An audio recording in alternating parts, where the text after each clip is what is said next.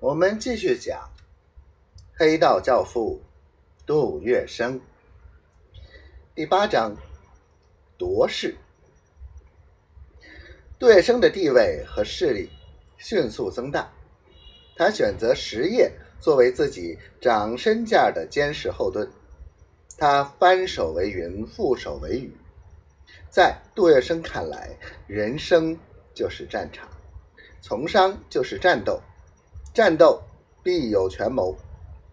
为了给自己的银行筹款，他表面上装的体面，实则明敲暗诈，背后使绊子。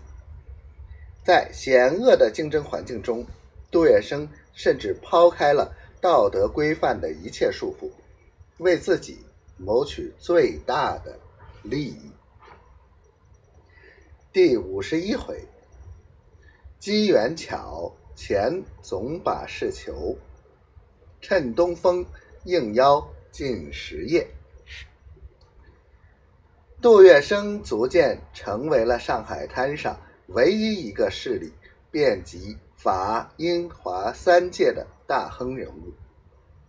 蒋介石继聘杜月笙为总司令部参议之后，又聘他担任国府资议。党国要人陈群、杨虎、王伯龄、陈锡曾都是他的结拜兄弟。一些党部委员、黄色工会首脑们纷纷拜他做先生。杜月笙在社会上的巨大能量，使上海滩上素来自视出身高贵、从不与下三界。就是流氓、赌棍、烟贩子打交道的金融实业界上层人物，也开始对他刮目相看，接连抬他出来担任一些要职，如法租界商界总联会的主席、纳税华人会委员兼首席顾问。不久。法租界华董空缺，中外阔佬又捧他登上了五人华董首席的宝座。